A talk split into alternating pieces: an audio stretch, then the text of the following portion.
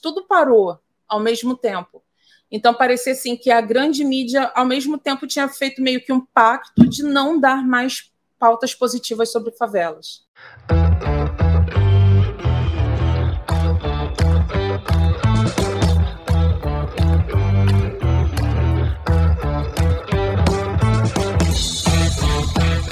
Bom dia, boa tarde, boa noite. Estamos aqui para mais um episódio do Desnegócio. Aqui depois de uma semaninha sem gravar, tava com saudade de você, às vezes que ficou fora aí. E hoje, hoje eu decidi tirar a impressora aqui do de trás e colocar uma orquídea em homenagem à Tássia. Para quem tá escutando, não está vendo, ela tá com uma linda floresta no apartamento dela, assim. Essa é a primeira, acho que é a primeira convidada, convidado que tem assim uma floresta bonita assim na, na assim, no, atrás, assim, fazendo um ambiente. E aí, às vezes, contam as coisas. Fala, Davi, Tássia, prazerzão estar aqui com você hoje, você que está ouvindo a gente. É legal, né? Porque o fundo da Tássia, realmente, acho que em termos de quase 50 episódios, Tássia, eu digo em termos de mood de salinha, tá sensacional. De longe é o mais bonito, com certeza é o mais bonito. Ah, obrigada. Não, e foi através da agroecologia que conectei com a Tássia, né? Então, tem uma representatividade. Não sei se alguma delas é comestível aí, se alguma delas é uma hum, hortinha. Não, não. Então eu tenho uma hortinha aqui fora. Deu uma louca agora e eu resolvi ter uma floresta. Então eu tenho árvores no meu apartamento, árvores frutíferas. Então assim, literalmente eu tenho árvores no meu apartamento. A pessoa esse, tá nesse esse, esse é um pouco para quem começou agora, chegou agora, caiu perdido, alguém recomendou ou gosta da gente, esse é um pouco do perfil. A Tássia vai ser uma pessoa que eu acho que vai, vai minimamente proporcionar para a gente, né, um episódio autêntico e acho que diferente, exótico, no mínimo, né, Tássia? Acho que minimamente a gente vai entrar em lugares muito legais, mas eu estou super feliz de ter você aqui. Eu estou vindo de uma semana num nível de privilégio muito bom. Eu desliguei sete dias Uau. da minha família, da minha vida, das minhas causas, do meu negócio, da minha casa. Eu fui no retiro eu fiquei com uma pontinha de inveja do Aziz, tenho que confessar. Eu queria estar lá com ele. Ele me convidou. Eu convidei. O Davi falou o quê? Primeira coisa? Muito caro. Ah, Davi. dá um jeito, faz que a taça vai ser boa de explicar isso, velho. Quando a gente quer, a gente dá um jeito, a gente conversa, negocia, faz os nossos Paranauê aí.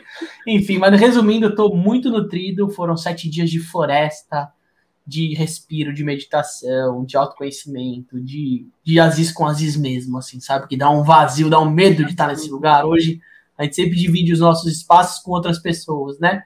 Sejam de uhum. forma virtual, ou eventualmente parceiros, parceiras de, de vida, ou de o que for, família.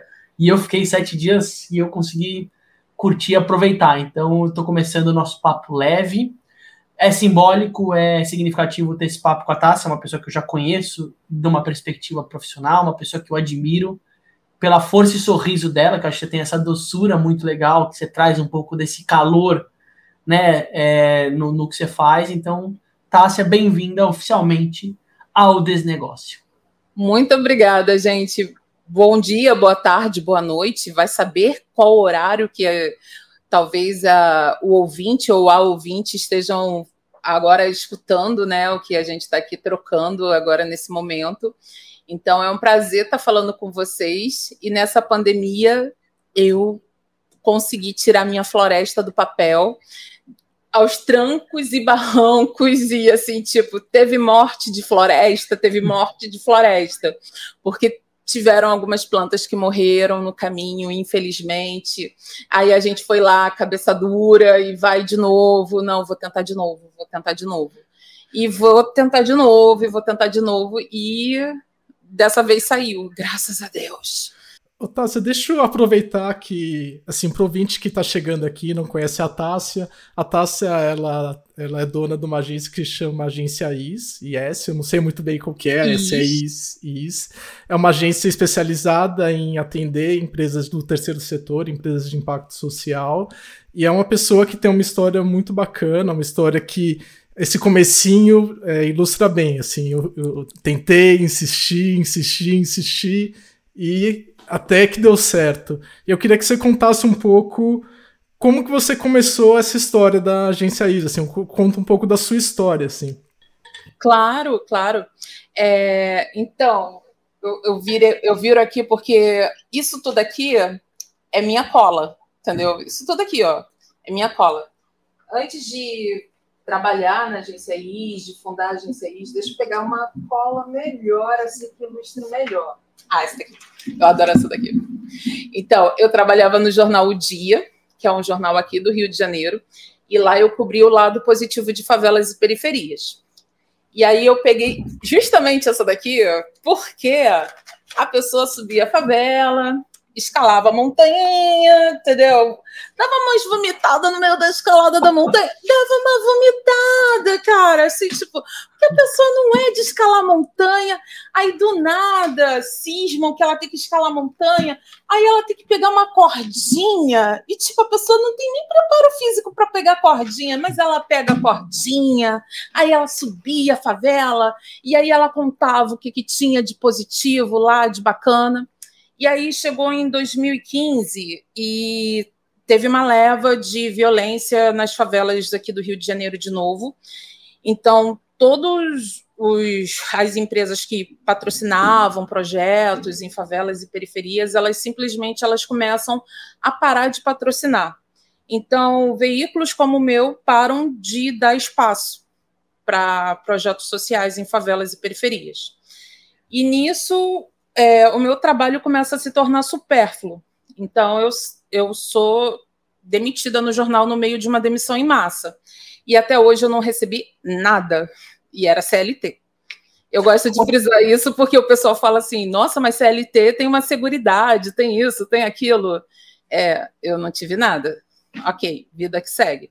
Tá na justiça e essa parte aí tá, tá indo lá. E aí eu comecei a questionar, gente, mas o que, que os projetos vão fazer agora? Entendeu?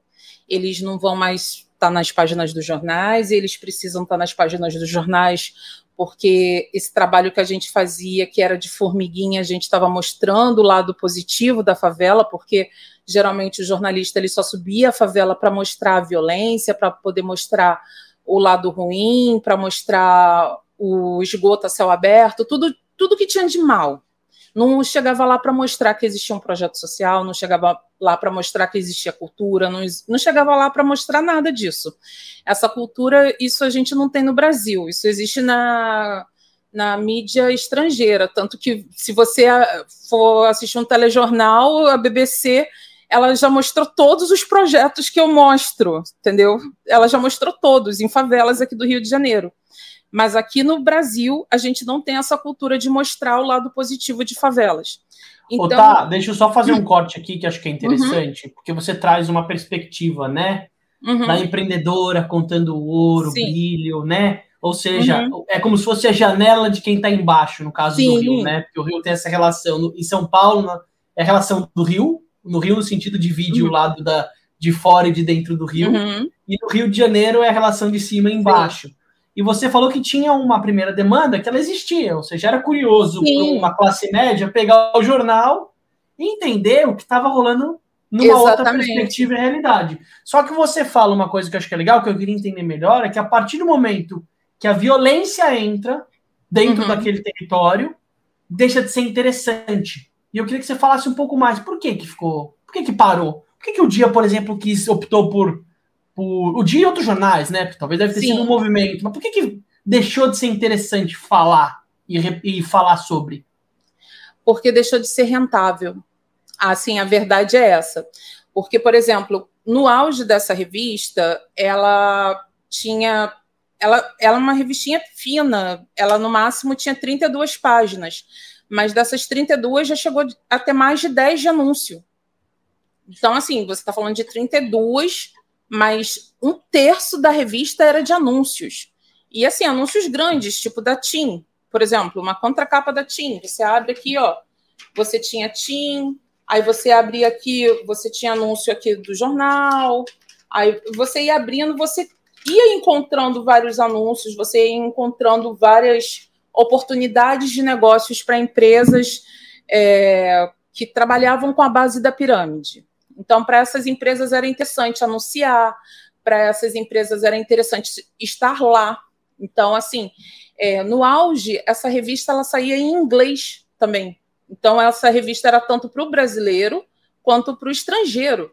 Então, assim. Então, você está falando aqui, talvez, uma matéria que vai ser de morte, de violência e tal, ela não vai atrair um, um, um, anunci, um anunciante, um patrocinador naquilo. Não, porque quando começou a ter de novo a onda de violência, porque a UPP ela nunca acabou com a violência tem que ser bem honesto, porque as pessoas achavam assim: ah, o PP acabou com a violência e você chega na favela. Já me perguntaram várias vezes: você nunca viu nada na favela? Tipo, nunca teve um tiroteio com você em favela?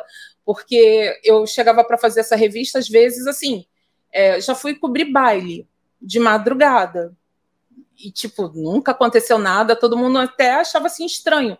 E eu falava: não, gente, nunca aconteceu nada porque quando eu chegava, por exemplo, numa favela, antes os traficantes eles já sabiam que eu ia estar tá lá. Assim, não que eu, Tássia, chegasse num traficante e falasse assim: olha, traficante, eu vou chegar lá na sua favela tal dia.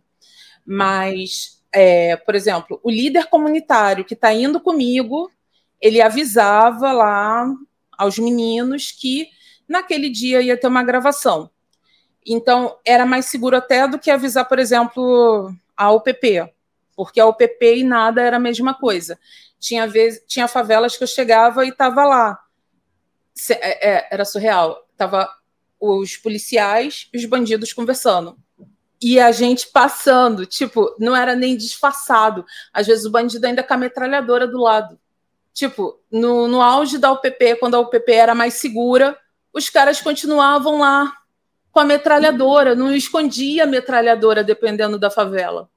É então, forte, assim, né? é Eu lógico que ia tá. dar errado. Ia dar errado. Se os caras não escondiam a metralhadora, se não tinha nem esse respeito velado que fosse em algumas favelas, uma hora ia dar errado, entendeu? Então, quando começou a dar errado, e aí é, 2014, 2015, parecia que foi até uma coisa orquestrada porque na mesma época o Extra parou de dar so, o, sobre favelas e parou com todo as publicações que eles tinham. A Globo parou com parceiros do RJ, que era um, um programa também que eles tinham que era para comunicadores de favelas. Então, assim, as pessoas das próprias favelas produziam é, as, os vídeos com as potencialidades, com a, as coisas positivas. E aí o dia para com a revista, o meia hora para com o caderno comunidades, tudo parou ao mesmo tempo. Então parecia assim que a grande mídia ao mesmo tempo tinha feito meio que um pacto de não dar mais pautas positivas sobre favelas. E aí você, de certa forma, como uma comunicadora, então você se formou em jornalismo, é isso? Sim, eu me formei em jornalismo e publicidade. Legal. E aí você entra num campo do, do, de um dos principais jornais locais para fomentar uma coisa que você se identificava, seja, não é à toa que você subia Sim. e vomitava, como você falou, você gostava desse lugar. Sim. E você se vê os projetos que você conhecia, as lideranças sociais que você conhecia, perdendo a voz. Exatamente. E aí eu e nisso eu já nessa época é uma coisa também que eu nem comento tanto. Nessa época eu estava fazendo quimioterapia e eu tinha que pagar o meu quimioterápico, porque aqui no estado, eu não sei se, se vocês sabem, se vocês acompanham, nós temos uns cinco ou seis, dependendo da semana, ex-governadores presos por causa da área da saúde. Entendeu? Então, assim, o que, que acontece? É, o quimioterápico que eu deveria receber, ele está em falta já há uns sete anos. E aí eu tenho que comprar como eu tenho que comprar, e aí eu me vejo desempregada no meio de um tratamento, tendo que comprar. Sem rescisão. É, sem rescisão, tendo que comprar mais de 30 medicamentos que eu tinha que tomar. Tipo, eu tenho que tomar, senão eu vou morrer. E aí eu tô, tô naquele meio ali de tudo. Aí eu falei assim: peraí, calma. Eles estão precisando de assessoria de imprensa, porque eles chegavam lá no jornal é, em mim e eles batiam na porta do jornal Ô, Tássia, eles, eles quem? Eles a... Os projetos sociais, tá, okay. assim, líderes comunitários. Eles batiam na porta do jornal. Assim, eles não tinham noção de que não, não se faz isso. Você não bate na porta de um jornal para pedir para aquela jornalista lá, X, escrever uma matéria sobre você. Você não faz isso, você não bate na porta de um jornal e pede uma matéria. Mas eles achavam que podia entendeu? Eles não sabiam que não podia ser feito assim. E aí, às vezes, eu estava na rua fazendo matéria e chegava tarde para caramba na redação e eles estavam lá me esperando há cinco horas, quatro horas. E aí, às vezes, com uma pasta desse tamanho, de, com história de 1980, de que, é, olha, nós existimos, é, é sério, tá? o projeto é sério, para poder provar que era sério, com um monte de fotos de coisas antigas. E eu tentando, tipo, naquela pressa de repórter, tentando entender qual era a notícia.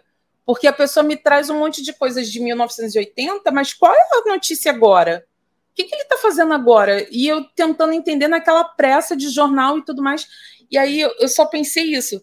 Cara, se eles baterem lá na porta do jornal, ninguém vai atender. Entendeu? O segurança vai mandar embora. Tipo, não existe você bater na porta do jornal. Eu era a louca que recebia e aí abri precedente.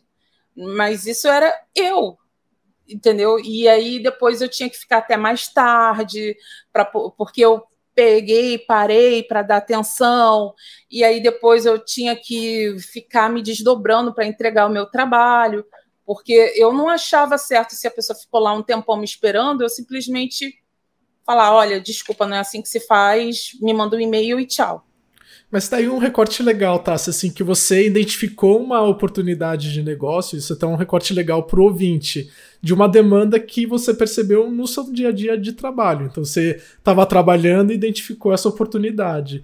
E acho que outro recorte legal pro ouvinte é, é muito maluco imaginar que uma mudança na, de, na estrutura de poder dentro da comunidade tem impactado a vida da taça desse jeito, né? É muito é muito triste pensar nisso, assim, que você tinha lá sua rotina e de repente algo que está totalmente fora do seu controle tenha mudado tanto sua vida, mas no final das contas foi algo positivo que deu o início para a agência IS, né?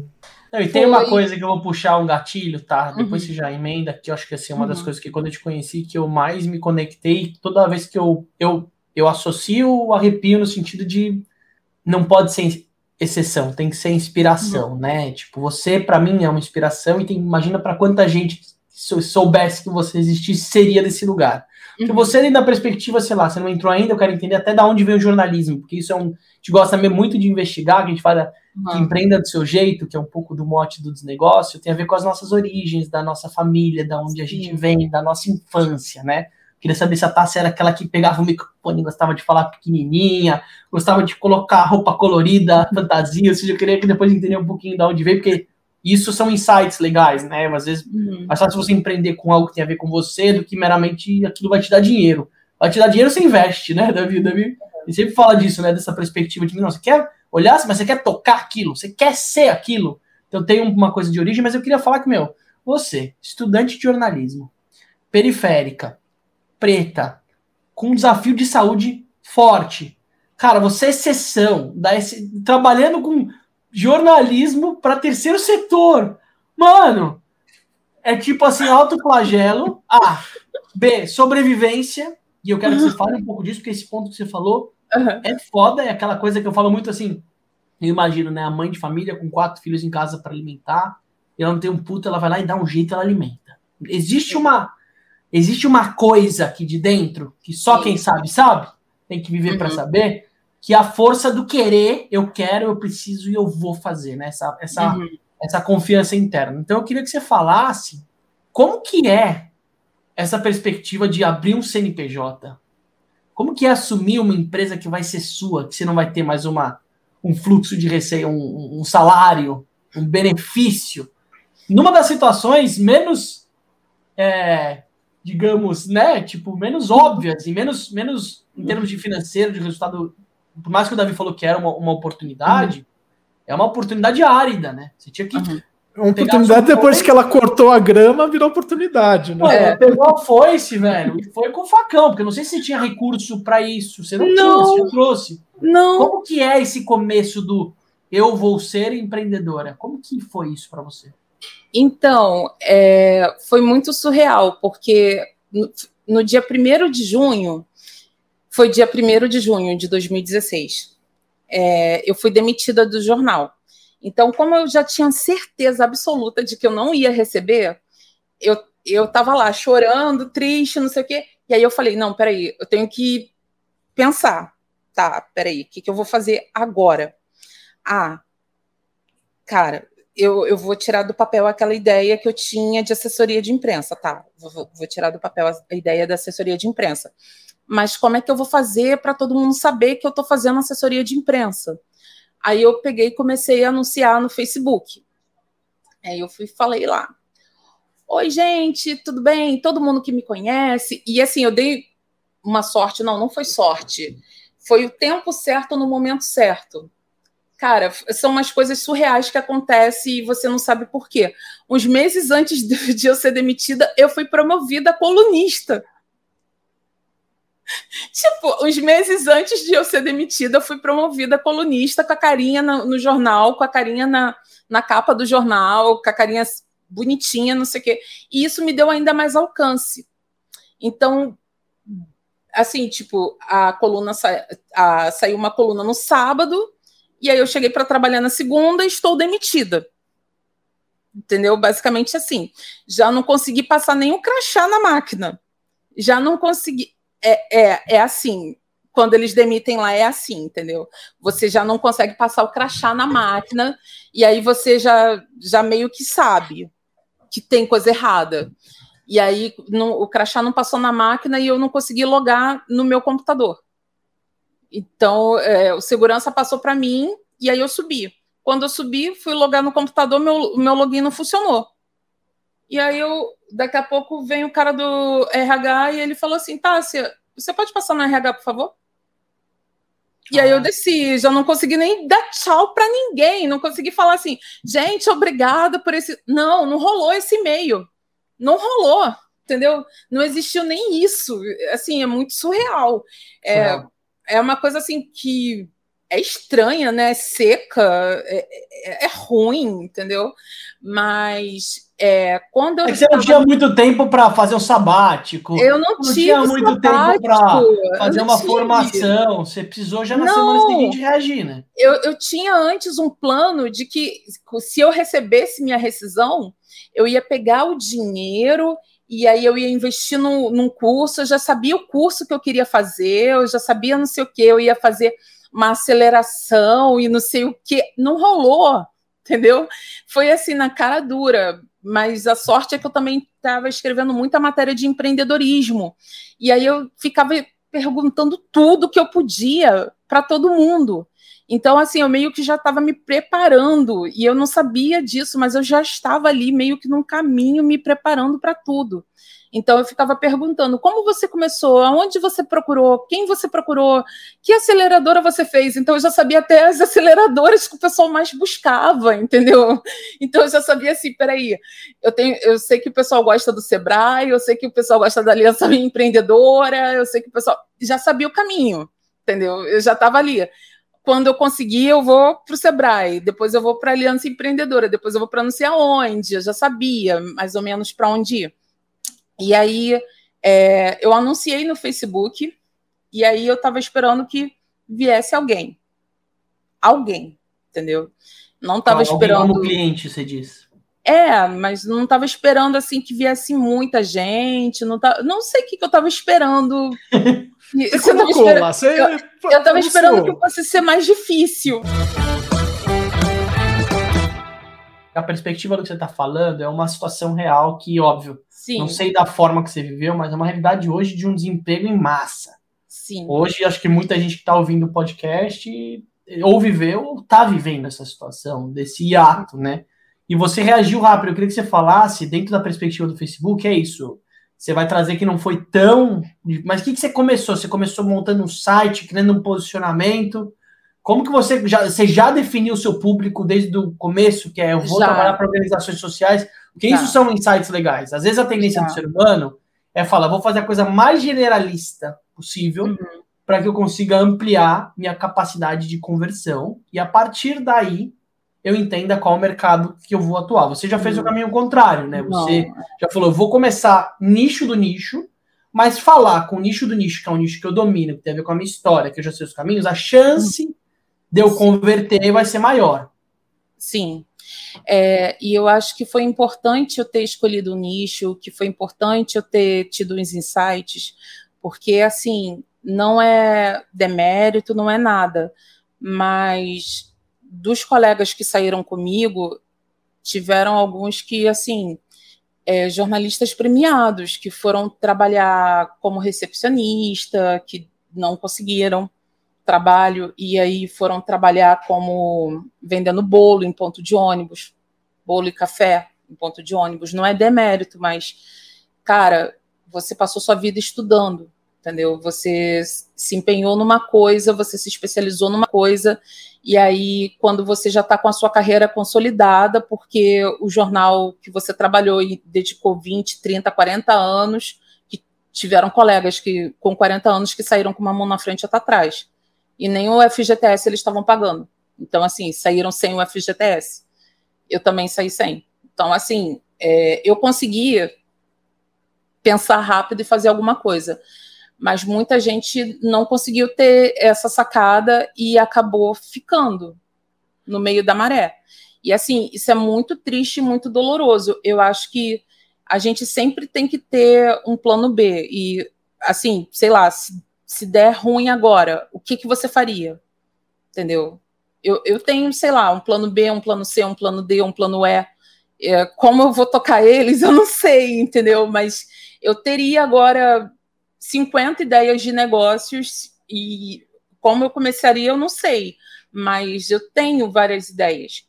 E quando eu comecei a IS, eu avaliei que eu conseguiria começar com, to, com o conhecimento que eu tinha e com a estrutura que eu tinha, que não era muita coisa. E eu não tinha dinheiro para nada, e eu sempre falo isso. A IS, tudo que a IS tem foi a IS que gerou, porque eu não tinha dinheiro. Eu precisei de 100 reais para fazer cartão de visita para começar a distribuir. Eu não tinha 100 reais. Então eu comecei a fazer transcrição. Aí eu falei com um colega meu, poxa, eu precisava fazer cartão de visita, mas eu tô sem dinheiro. E aí ele falou assim: olha, eu te pago 100 reais se você fizer a transcrição de umas entrevistas para mim. E aí eu fui fazer a transcrição da entrevista para ele. E aí eu fiz várias transcrições para ele, porque adiantava lá o trabalho dele.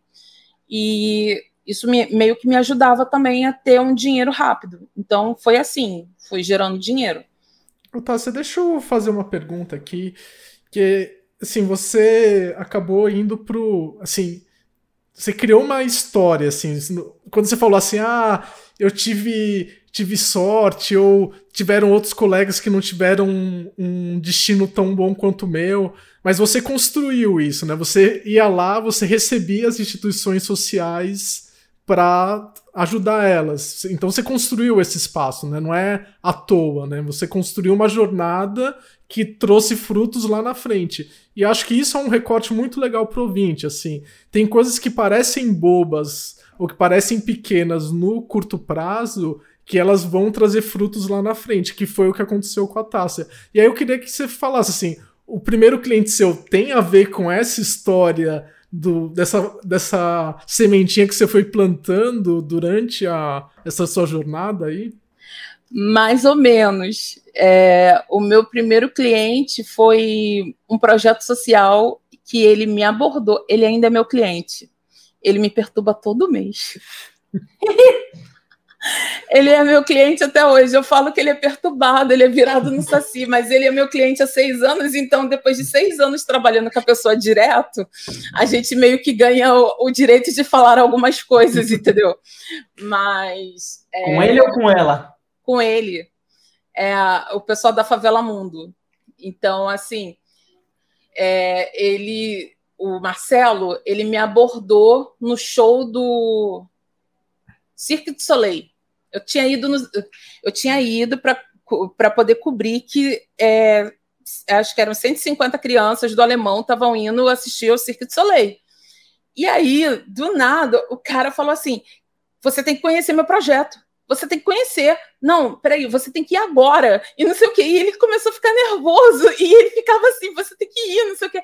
Aí daqui a pouco eu fui lá para conhecer o projeto, porque ele falou tanto do projeto dele que o meu chefe falou assim: não é possível que esse projeto exista. Que ele falou: tem, tem chancela da ONU, tem não sei o quê, tem não sei o que lá. Aí meu chefe, não, a gente, deve, a gente já conheceria se fosse isso tudo. Aí ele falou: vai lá para ver se é verdade. Tipo, achando que não era, mas era. E aí eu fui lá para ver se era verdade. E aí, quando eu cheguei lá, ele, poxa, gostei tanto de você.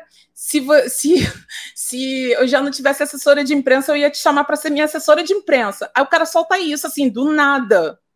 Aí, eu, aí depois, quando eu, eu soltei a postagem, aí ele falou assim: cara, vem trabalhar comigo, entendeu? Assim, tipo, Legal. do nada. Não, e, e até aí... você está falando de um é. ponto que é relevante, porque não é só o mercado da comunicação, né? Da, dos, dos, dos, dos, veículos que uhum. entrou para o lugar de sucateamento, né? Ou de envelhecimento, né?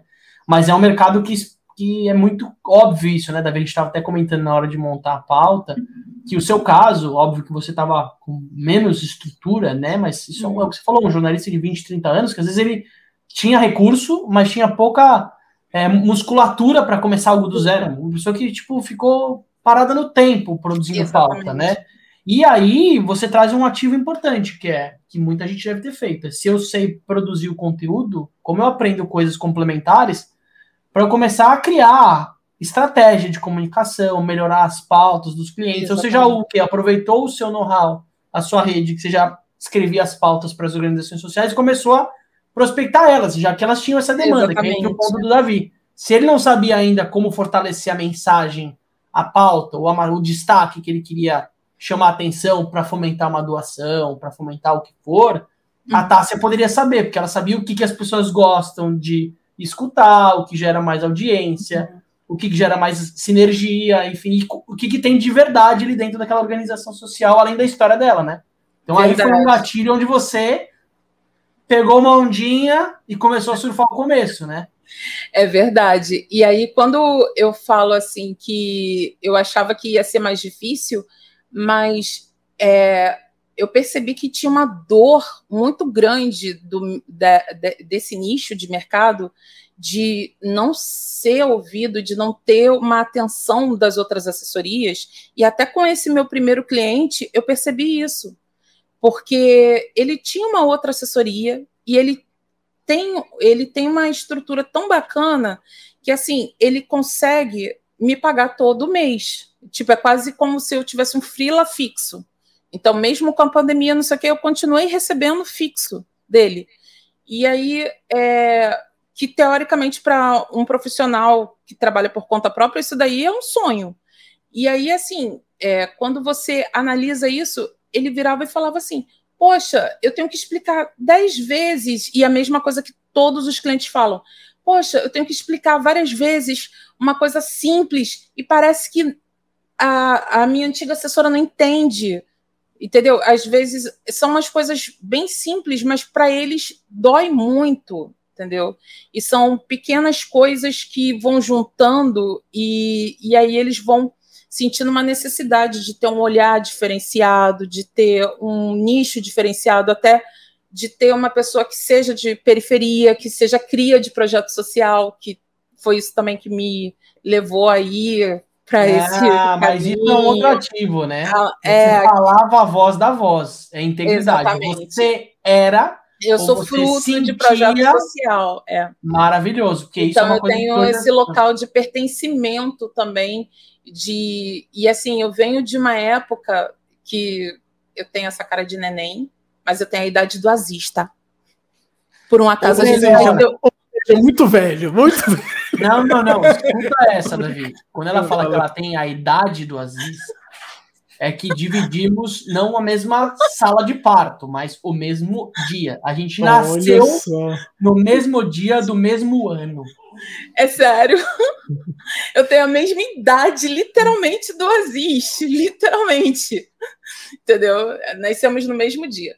E aí, é, eu sou fruto do, da Baixada Fluminense nos anos 90, nos anos 80, na verdade. Olha só, pessoa. Mas eu sou Não eu precisa era contar a idade, nos anos 90. 36. Ô, tá, e da onde que você nasceu, pai e mãe? Quem, era, quem eram os dois? Então, é, os dois são do Rio de Janeiro, entendeu? Todo mundo é do Rio de Janeiro. E por um acaso que eu acabo sempre frisando, eu não sou a primeira leva da minha família a cursar o ensino superior porque eu sei que eu sou uma exceção total das regras totais, só que eu vim de uma família de professores. Todo hum. mundo ferrado, todo mundo pobre, todo mundo fudido, mas todo mundo professor. Então, assim, até o meu avô, ele já tinha curso superior. Então, assim, o negão, marinheiro, entendeu?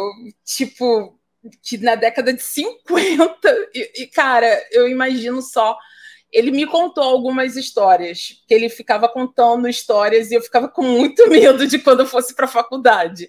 Mas é, eu fico imaginando a barra que foi para ele é, conseguir ingressar no ensino superior e conseguir se formar no ensino superior na década de 60.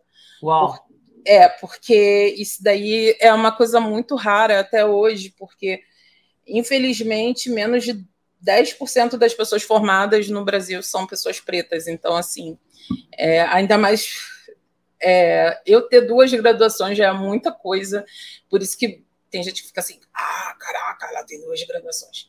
Eu não acho lá essas coisas. Meu avô tinha quatro, entendeu? E eu fico assim, tipo, cara, como é que ele conseguiu, entendeu? Então, assim, eu, eu, eu tentei chegar perto dele, mas aí depois eu descobri que dava para fazer MBA e aí você ficava especialista das coisas, não precisava. Você pega, você pega é. um atalhinho ali, ó. Por que eu vou ficar fazendo graduação, mas gente? Esse é um ponto legal, esse é um ponto importante, uhum. que a gente questiona, a gente discute muito aqui, né, Davi, que é a história assim. Não necessariamente a faculdade vai te entregar o que você precisa, isso é fato né? Sim. O que vai falar, o que vai entregar é como você vai se apropriar daquele espaço. Sim. Mas dentro de um lugar de pouco privilégio, uhum. ter um diploma, ele tem o seu valor. Né? Para um mundo que não vai te olhar como Tássia, vai te olhar como um crachá, infelizmente, ainda é necessário você é ter uma patente no jogo, né? Que você fala, Exatamente. óbvio que aquilo lá é só para entrar no jogo, quem vai provar. É, mas é uma sinalização que senão as pessoas nem olham para a cara da nem Tássia. Nem olham para sua cara. É. É, imagina isso, imagina a Tássia pedindo um emprego, a Tássia, cara, é um jogo resiliência, não, né? Pra, não, foi muita resiliência para conseguir os primeiros as primeiras oportunidades, assim. Depois chegou no nível que até hoje eu recebo oportunidade de emprego. E eu fico assim, tipo, oi? Se, eu, se eu trabalhar para você, como é que eu vou trabalhar para mim? Entendeu? Tipo. Tá, você tá falando um negócio que é legal, assim, mesmo exceção, você teve uma base que valorizou muito quem você é, né? Tipo, uhum. que de certa forma olhava para o processo de aprendizagem como algo que seria um diferencial. E de certa forma, acho que talvez seu pai e sua mãe, como professores, eles influenciavam a Tássia ser uma pessoa Só minha mãe. Só minha mãe. Conta mais. Meu pai é uma pessoa ruim, meu pai não. Porque ele não, te, ele não. Essa, essa eu quero saber um pouco. Como você vê a. Não, como você vê a perspectiva disso, né? Porque uhum. é um desafio para uma criança, sei lá, ou uhum. uma adolescente, uhum. tendo como referência pai e mãe, que são as nossas maiores referências na vida, né? Onde a gente escolheu de alguma forma nascer. Seja uma referência para se inspirar, ou seja uma referência para. Eu queria que você falasse um pouco como você via de uma pessoa que tinha essa fome. Porque você, desde pequena, já tinha uma fome de algo mais, né? Ou não? Como que foi essa história? Cara, a minha infância foi muito zoada. Sério, assim, muito. É, com cinco anos, eu fui tirada da escola pelo meu pai para poder criar os meus irmãos. E assim, quando às vezes eu falo a, da minha história, parece que eu nem tenho pai, porque parece que não tem um pai presente naquela história toda. Mas não, eu tinha um pai presente na, nessa história toda, infelizmente. Mas era um pai alcoólatra que aparecia de vez em quando e batia pra caramba na gente. E quando eu falo batia pra caramba, era batia pra caramba mesmo. De tipo, dele me bater e surrar até eu ficar inconsciente várias vezes, entendeu? Então, assim, não é o tipo de pessoa que dá para usar como exemplo de nada, entendeu? E eu não sei como eu consegui fazer essa desassociação. A gente, tá, tá a gente trabalha até isso na terapia. Entendeu? Até isso, né? Até isso.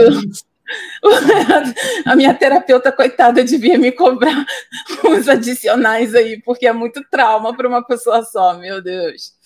É, mas é, são muitas coisas assim que a gente trabalha. Eu dei. Não é sorte, gente. É, eu comecei a estudar muito cedo, muito cedo mesmo.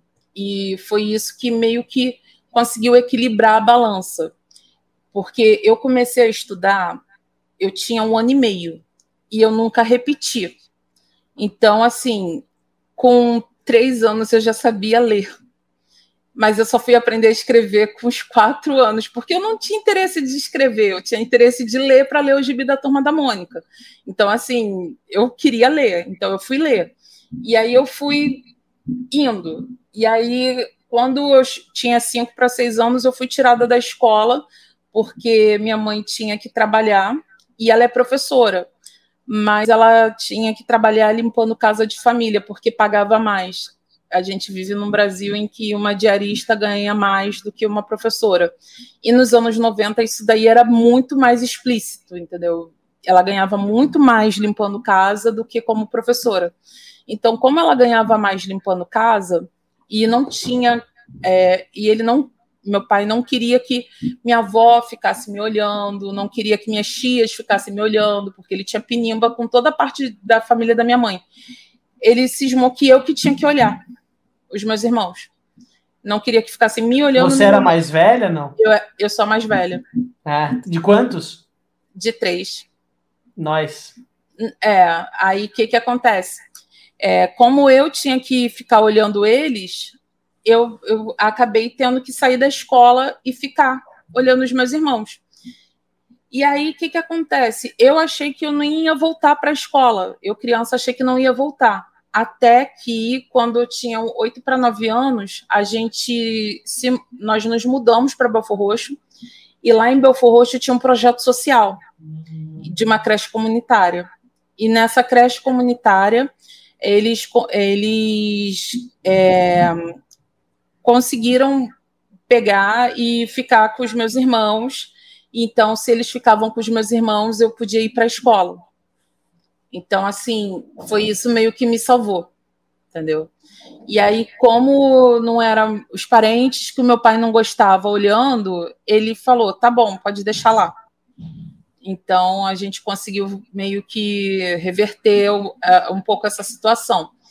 E aí, depois dessa creche também, é, cara, essa creche para mim foi tudo, foi tudo assim, foi tudo, tudo, tudo, tudo, tudo, tudo, tudo, tudo, assim, eu, eu não, não tenho nem palavras para dizer o tanto que foi, foi tudo, porque era é, um projeto social ou era uma creche? Social.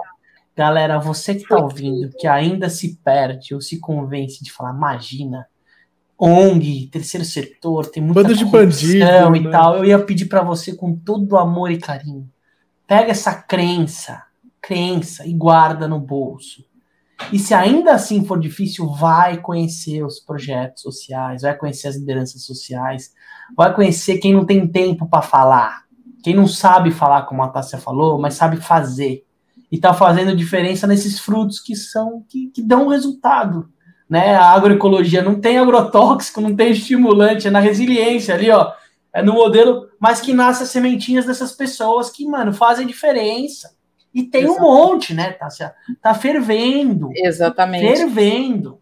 E aí uma taça é a inspiração de várias outras pessoas que oh. vêm a taça. Então, é o efeito, o efeito de uma pessoa, de um é projeto social, Tássia. é o efeito dominó de várias pessoas que podem começam a ver que é possível ter uma vida diferente. É muito legal mesmo. Exatamente. E lá, assim, é, eles falavam assim que eles meio que diziam que eu podia fazer o que eu quisesse na vida. E aí eu acho que hum. foi quando caiu a ficha, eu pensei assim, o que, que eu quero fazer na vida, entendeu? Esse tipo, eu não sei se eu antes tinha pensado, eu quero ser tal coisa, mas eu, eu botei na minha cabeça que eu queria ser médica E, e eu queria ser médica e também queria ser jornalista e queria ser cabeleireira.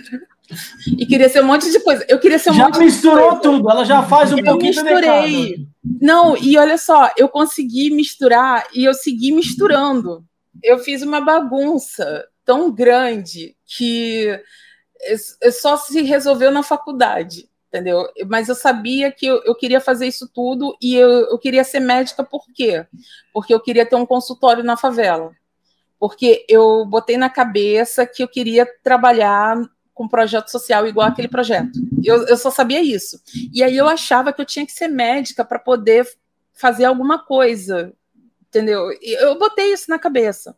É que o autocuidado e a cura, numa visão de fora, eles estão muito associados à medicina convencional. É. Só que tem milhões, como você trouxe é. exemplo da terapeuta, da alimentação, você tem várias coisas, o próprio esporte, tem várias e outras eu, eu podemos ser jornalista também, mas eu achava é... que eu tinha é. que ser médica para poder ajudar. Eu até me formei em enfermagem nesse rolê todo. Eu Caramba. te falei, eu fiz um rolê. eu fiz um rolê. Mas você fez técnico em enfermagem, então? Fiz técnico em enfermagem. Ou seja, primeiro socorros em casa, se maridão tá precisando de uma ajuda ali, você. Eu não lembro de nada. Fantástico, deixa eu aproveitar aqui. Você acabou falando um pouco de, da organização social que te ajudou. Eu queria que você falasse um pouco qual que é o trabalho que a agência IS faz de diferente é, nesse mundo aí de, de agências. Porque a agência tem um monte, né? A agência de relações públicas tem N. É, mas o que, o que, que tem, assim, qual que é o, o, assim, a, o tempero de ouro, assim, da agência IS? Então, nós somos a primeira agência de comunicação do Brasil que trabalha exclusivamente com ações e negócios de impacto social. Então, é, além de nós sermos os primeiros e termos todos, assim, é, toda a expertise, assim, de ter desenvolvido e ter cavado aquele caminho ali e batido mato na foice, é, a gente conseguiu des, é, desenvolver bastante coisa e também mudar muitas mentalidades, graças a Deus. Até mesmo dentro do jornalismo, porque é, foi uma dificuldade quando eu comecei, porque eu percebi que muitos jornalistas eles achavam que, sei lá, não precisava ter aquele trabalho, ou não precisava ficar falando de projeto social, que era desnecessário. E eles falavam na minha cara: ah, isso é desnecessário, você vai passar fome, para que você está fazendo isso? Nossa, mas para que, que você está nichando o seu trabalho? E aí, quando eu falei que é, foi mais fácil do que eu imaginava, é, eu comecei em junho. Em outubro, eu já estava atendendo 10 clientes ao mesmo tempo. Então, assim, eu comecei em junho. Aí eu, eu parei assim, eu falei assim, gente, mas eu, eu achei que eu só ia parar para atender 10 clientes ao mesmo tempo, sei lá, com um ano, entendeu? Dois anos. Eu não imaginei que aquilo ali, em menos de seis meses, ia estar tá com aquele boom. Eu não imaginei que eu ia estar tá recebendo moção honrosa na Câmara dos Vereadores aqui do Rio, por causa do trabalho de uma empresa que eu acabei de fundar há menos de seis meses. Eu não imaginei que eu ia estar tá recebendo isso. Eu não ia, imaginei que com seis meses eu ia estar fazendo assessoria da princesa de Oió, que é, uma, é um reinado na, é, é um reinado é uma princesa nigeriana que ela veio para o Brasil e eles conseguiram estreitar laços entre o Brasil e a Nigéria, que é, as religiões de matriz africana que a gente tem aqui no Brasil, elas vêm diretamente da Nigéria. Então, o candomblé é, do Brasil, ele é um candomblé que segue o candomblé nigeriano. E o candomblé, ele não é só religião. E eu nem sou de matriz africana. Eu fico falando assim, às vezes a pessoa acha que eu sou. Não, não sou, gente. Eu sou evangélica, por um acaso. Mas é, ele vem diretamente do candomblé da Nigéria. E aí, é, o candomblé ele não é só religião, ele também é o, é o, fomento de toda a cultura e o fomento do empreendedorismo feminino. E aí eles estavam começando a estreitar laços. E agora eles ainda estão ainda nesse trabalho de fomento. Eles conseguiram agora é, uma data comemorativa do Dia da Mulher Negra aqui no Rio de Janeiro. Eles conseguiram várias coisas. E eles ainda são nossos clientes também.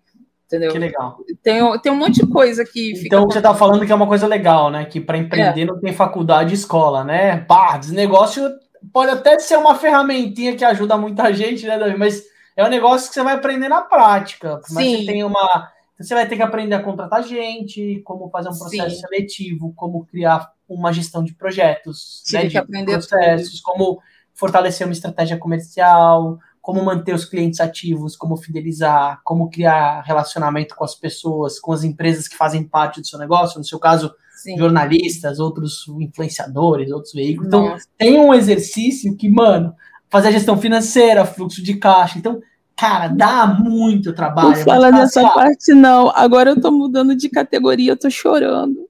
Ah, meu Deus, tá saindo do simples, tá indo pro presumido? Não, eu tô saindo do MEI, tô indo pro ME. Uh, ai, é que eu já falei da fase, mas aqui é mais difícil. Essa é pior ainda. eu tô, eu tô, eu tô, eu tô chorando. Eu, eu, assim, todo mundo fala assim, parabéns! Aí eu falo, cara, tipo, você sabe como isso vai influenciar no meu trabalho? Eu não sei nem quanto que vai ser o valor da minha nota.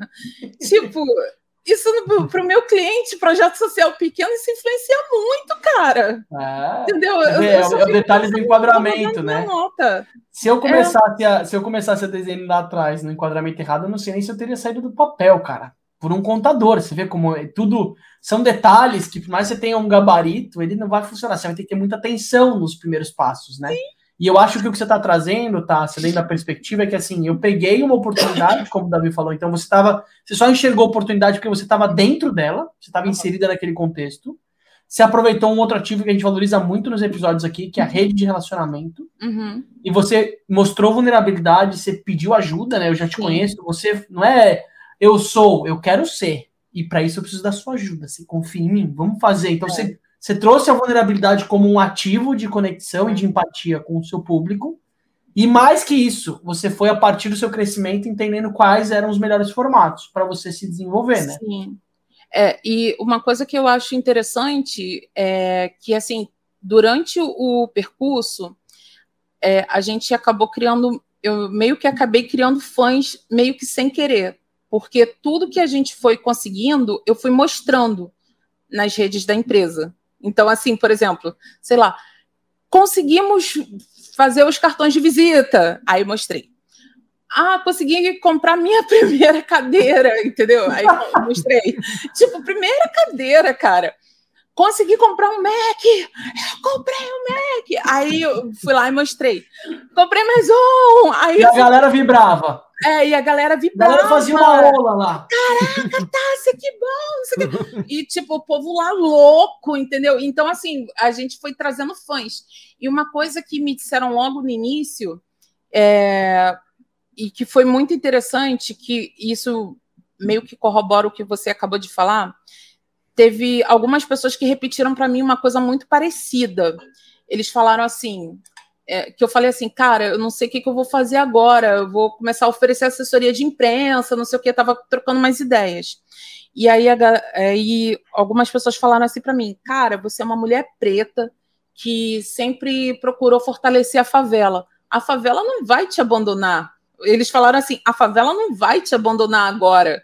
E aí eu falei assim, tipo, aí eu fiquei meio assim, tipo, com o pé atrás, assim, tipo, cara, sei lá, isso deve ser discurso na minha cabeça. Isso deve ser discurso. Mas não, assim, até mesmo quando as pessoas não tinham dinheiro para me contratar, elas me indicavam para outra pessoa. Pô, fulano tá com dinheiro para poder fazer um projeto aqui. Poxa, contrata a Tássia. E aí começava a ficar em cima, ficar em cima, ficar em cima. E eles ficavam em cima, parecia que eu estava pagando as pessoas para poder irem lá falar para me contratar. Parecia que a, a pessoa estava levando um percentual mas eu não tava levando nada, entendeu? Tipo, mas parecia, porque ficava insistindo. A galera começava a flodar, né? É, ah, entendeu? Não, ó, tipo, grupo, grupo, quando pergunta assim, gente, alguém sabe de assessoria de imprensa? Cara, é tanta marcação que eu fico assim, às uhum. vezes, quando eu chego lá, assim, eu já tô até sem graça. Aí, às vezes, a pessoa fala assim: caraca, só indicaram você, só tinha você. Então, assim, eu vim falar contigo. Entendeu? Não, tá, tá, você tem um outro ativo que eu adoro, uhum. que você tira a onda dele, uhum. que é, cara, ser empreendedor é ser influenciador da sua própria história, né? Você tem que se expor, né? Da visão, ah. sabe? Bem da. É que Cara, a gente não gosta, a gente fica aqui no, no desnegócio, mas a gente, a gente é meio relapso com nossas próprias redes, que é horrível. Mas é, é e a Tasca falando isso, né, Davi? É um tapa na é cara. Um putativo, é um putativo. Porque, cara, se você não transmitir emoção da sua realidade perspectiva, não a fake, né? Que a galera que vai lá no hotel cinco estrelas, não fica hospedado é mais marca, uma vai no café da manhã, leva uma malinha com várias roupas, eu já vi isso acontecer, né? E aí, e aí basicamente, o que acontece? Ela tira várias fotos com várias roupas diferentes e finge que ela tá hospedada lá. Ou as pessoas que alugam um helicóptero para tirar foto que tá subindo. Mas você sabe que isso é um mercado gigante. Eu, eu, são umas coisas malucas, né? De, é. Tem um mercado gigante de aluguel de jatinho é, para fazer stories. É muito doido. Ó, cara, mas tá, se você trouxe stories da cadeira Fubenga que virou uma cadeira boa. Eu acho que tem um valor da fragilidade, mostrar uma coisa que a pessoa Sim. se identifica. Eu sempre gosto de falar que é muito mais fácil você se identificar com pessoas 15 minutos à sua frente Uhum. Seja pela força de vontade, quando, ou seja pelo, pelo mercado, seja uhum. o que uhum. for, do que alguém que está em cima do palco que já se realizou, está muito longe, você até se sente mal, né, na verdade. Então, acho que talvez essa é a sua estratégia, de se expor, botar a cara uhum. da Tássia, fazer 72 mil stories ali na viagem, tirando férias. A Tássia tem um lugar, inclusive, para você, se quiser seguir o perfil da Tássia também. Fala o arroba, Tássia. É quase como se fosse uma, um espelho do momento dela, e não é só de glamour, né? Você fala, Putz, às vezes eu tô mal, às vezes eu tô doente, às vezes aconteceu alguma coisa. Tem uma janela da alma, por isso que é, não é à toa que você tá montando um negócio de empreendedorismo periférico, né, não. também. E aí você conseguiu conciliar duas coisas, a agência IS, e eu quero que você fale disso, dessa iniciativa nova sua também, porque você, além de consolidar o seu papel como a voz da favela, através da beleza e do, da relevância e da necessidade dos projetos sociais, você criou uma nova vertical, que eu quero que você fale um pouco, uhum.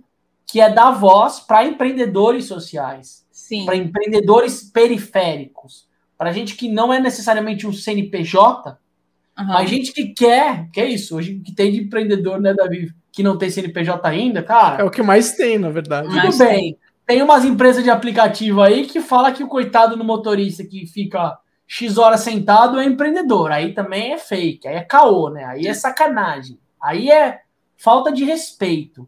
Mas tem um outro perfil de gente que tá vendendo doce, gente que abriu a garagem, montou mercadinho.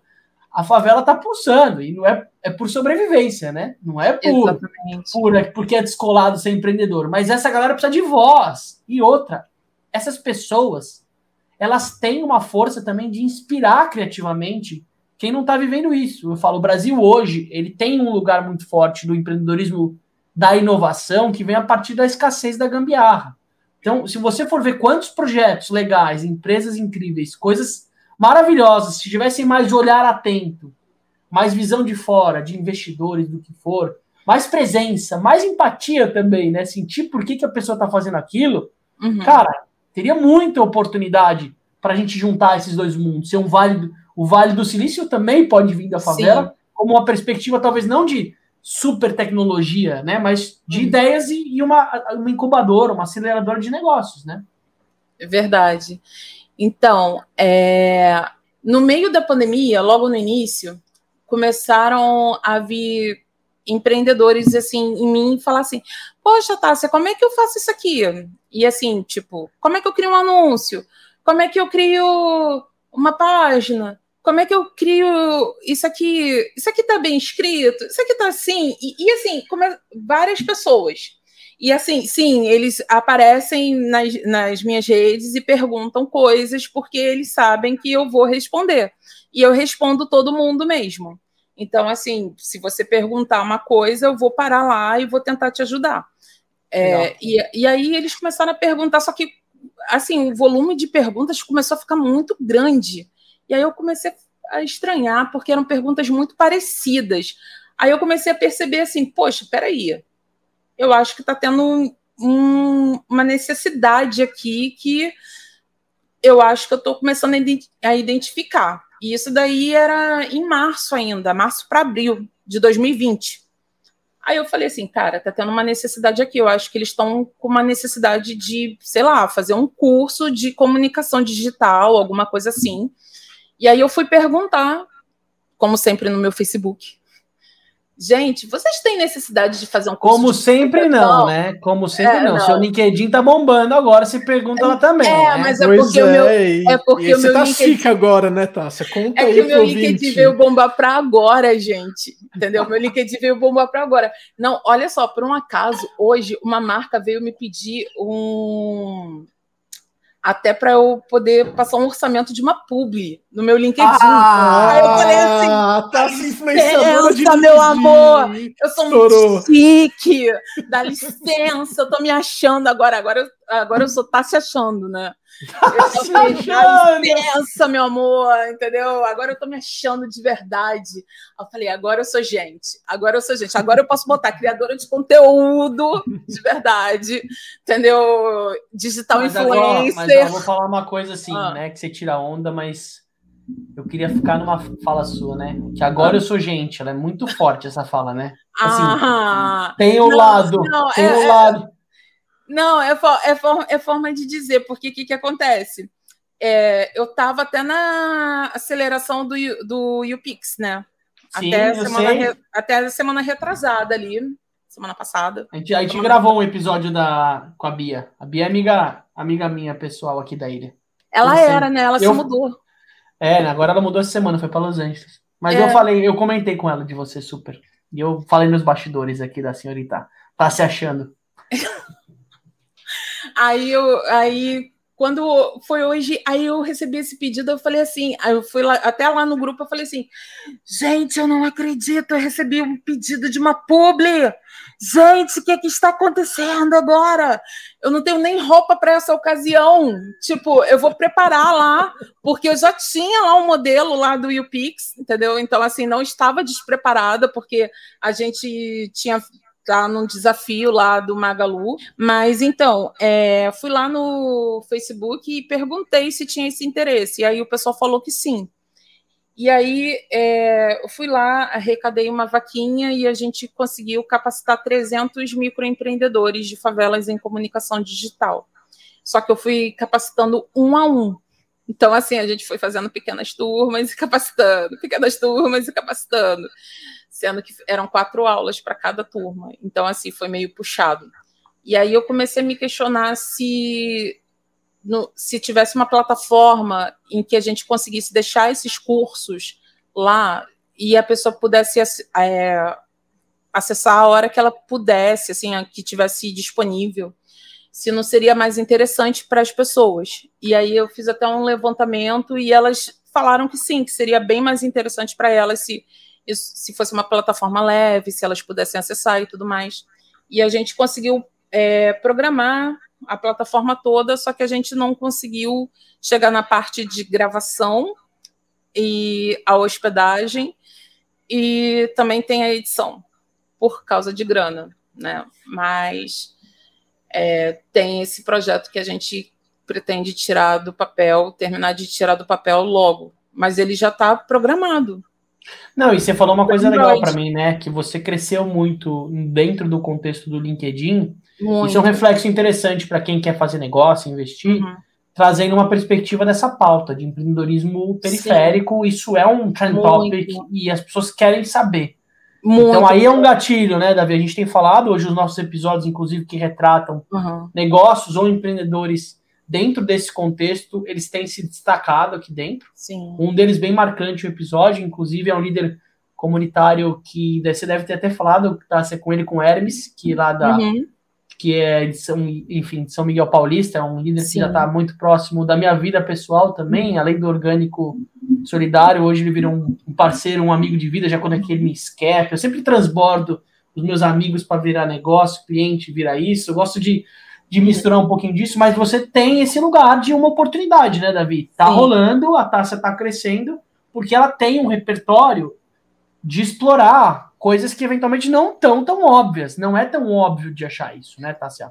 É. E o LinkedIn ela é uma rede assim e tem uma demanda muito grande, tanto que eu criei uma newsletter chamada Empreendedora Periférica. E assim, criei achando que também não ia ter lá tanto interesse, não. Aí eu pensei assim: ah, vou criar uma newsletter aqui. Eu estou na terceira e nós já estamos com quase 3 mil seguidores. O nosso trabalho é de fato procurar gente inspiradora e realizadora que você não necessariamente conhece para tirar suas ideias do papel. Mais do que só seguir a gente ou compartilhar esse episódio, aproveita depois para escutar mais coisa boa.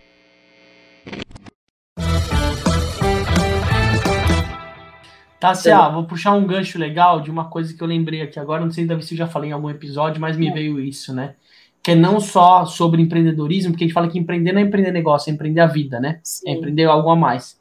Que a gente para conectar os dois mundos. Aconteceu recente isso num cliente, é, é, enfim, num, num projeto que eu estou envolvido, que ano passado ele foi fazer uma estatística interna do, de uma das principais empresas de varejo do centro-oeste do Brasil, Brasil, que emprega muita gente, que a maioria delas é de chão de fábrica, eles foram entender uma perspectiva de porque as pessoas estavam faltando, né, essa coisa do atestado.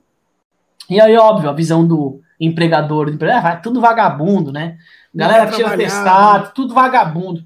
Não, a gente, eles perceberam que tinha uma, uma parte da galera que estava precisando de atestado porque estava fazendo bico, isso é uma realidade. Então não é que a pessoa está tirando atestado para descansar, para assistir sessão da tarde, tá? Porque, meu, precisa complementar a renda. Quem vive de salário mínimo hoje não vive, esse é um ponto um. E o segundo ponto, eles viram um padrão nos atestados que era relacionado à dor de barriga. Hum. E aí falam, cara, muita gente com dor de barriga. E foram entender através do, do, do, dos colaboradores qual que era a perspectiva e entenderam que tinha a ver com a água que eles tomavam. E aí eu falo, né? Se existia uma conexão maior, não só a Tássia fomentando esse lugar, mas se tivesse um acesso à informação como algo recorrente, não só dentro de uma empresa, mas como oportunidade de mercado, uhum. talvez, né, Davi, a Europa, que é uma patrocinadora nossa, uma apoiadora que hoje vende filtros, talvez seria o melhor parceiro do RH e não necessariamente um vale ou alguma outra coisa de academia, alguma coisa tipo aleatória que eles dessem para os colaboradores, né? Então, quando a gente consegue sentir melhor o que está acontecendo, a chance da gente identificar, e quando eu falo isso é porque eu já, já tô conectando as duas pontas, tá? Uhum. Para a gente poder fazer coisa nesse, nesse cenário, mas é isso, às vezes é saneamento básico o problema.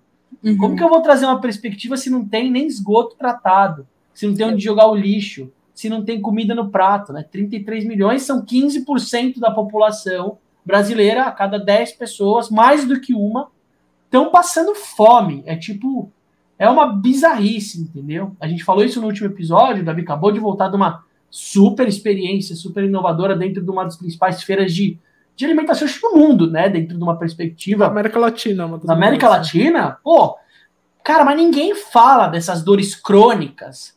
Não é uma pauta, porque é muito árido. Cara, como que movimenta e como sustenta uma organização social, né, Tassi? Esse é um desafio. Uma organização social vive isso Sim. na pele. Eu te conheci pela uhum. sua super exposição de LinkedIn. Eu Sim. te conheci falando que você não ia abrir mão dos seus valores. Sim. E você não ia ser desrespeitada por um cliente, mesmo você precisando do Fidele.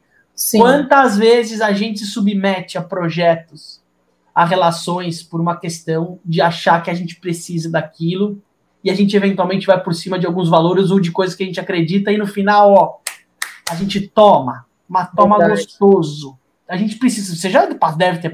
Não, eu vou fechar porque eu preciso pagar o 13 terceiro. Cara, quando você fecha um negócio que já vem quadrado, só é o 13 terceiro mais caro, bem, é, o, é o pior bem pago o 13 terceiro, porque é uma energia que drena. E eu te vi nesse Sim. lugar, nessa exposição, e você veio falar. Eu falei, cara, eu preciso achar uma forma de conseguir. Aí esse é o desafio, uma doação amarrada de alguém que entenda que se o dinheiro for para Tássia, mais do que pagar, esse dinheiro multiplica, porque acho que esse é um ativo Sim. importante do seu trabalho, que é um trabalho estratégico, é como um parceiro, mais do que só gerar uma doação, ele vai pegar o que eu doaria em comida, eu vou doar para a agência IS, e a agência IS vai doar, vai gerar mais comida. Então tem uma equação Sim. que tem que trabalhar, não é fácil, tem que ser Sim. protagonista, né, Tássia?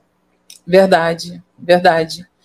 É difícil a gente conseguir contrabalancear essa equação, mas é, e é difícil também a gente trabalhar com essa educação do parceiro, mas quando a gente consegue é lindo. Tá, deixa eu aproveitar aqui. Este acabou falando rapidamente de oportunidades de quem uhum. quer empreender. Assim, para o ouvinte que gostaria de fazer algum projeto relacionado com é, com oportunidades mais periféricas, assim, regiões periféricas. Uhum. Quais coisas é, tem, quais são oportunidades que existem e como fazer, assim, porque eu fico imaginando que é muito difícil alguém chegar numa periferia para fazer alguma coisa, assim. Como que, quais são oportunidades e como fazer isso, viabilizar isso? Então, é, a maioria dos negócios que a gente vê assim em, em favelas e periferias, eles sempre são relacionados à alimentação e sempre ou então à moda. Então, assim, são a vestimentas ou então a alimentação.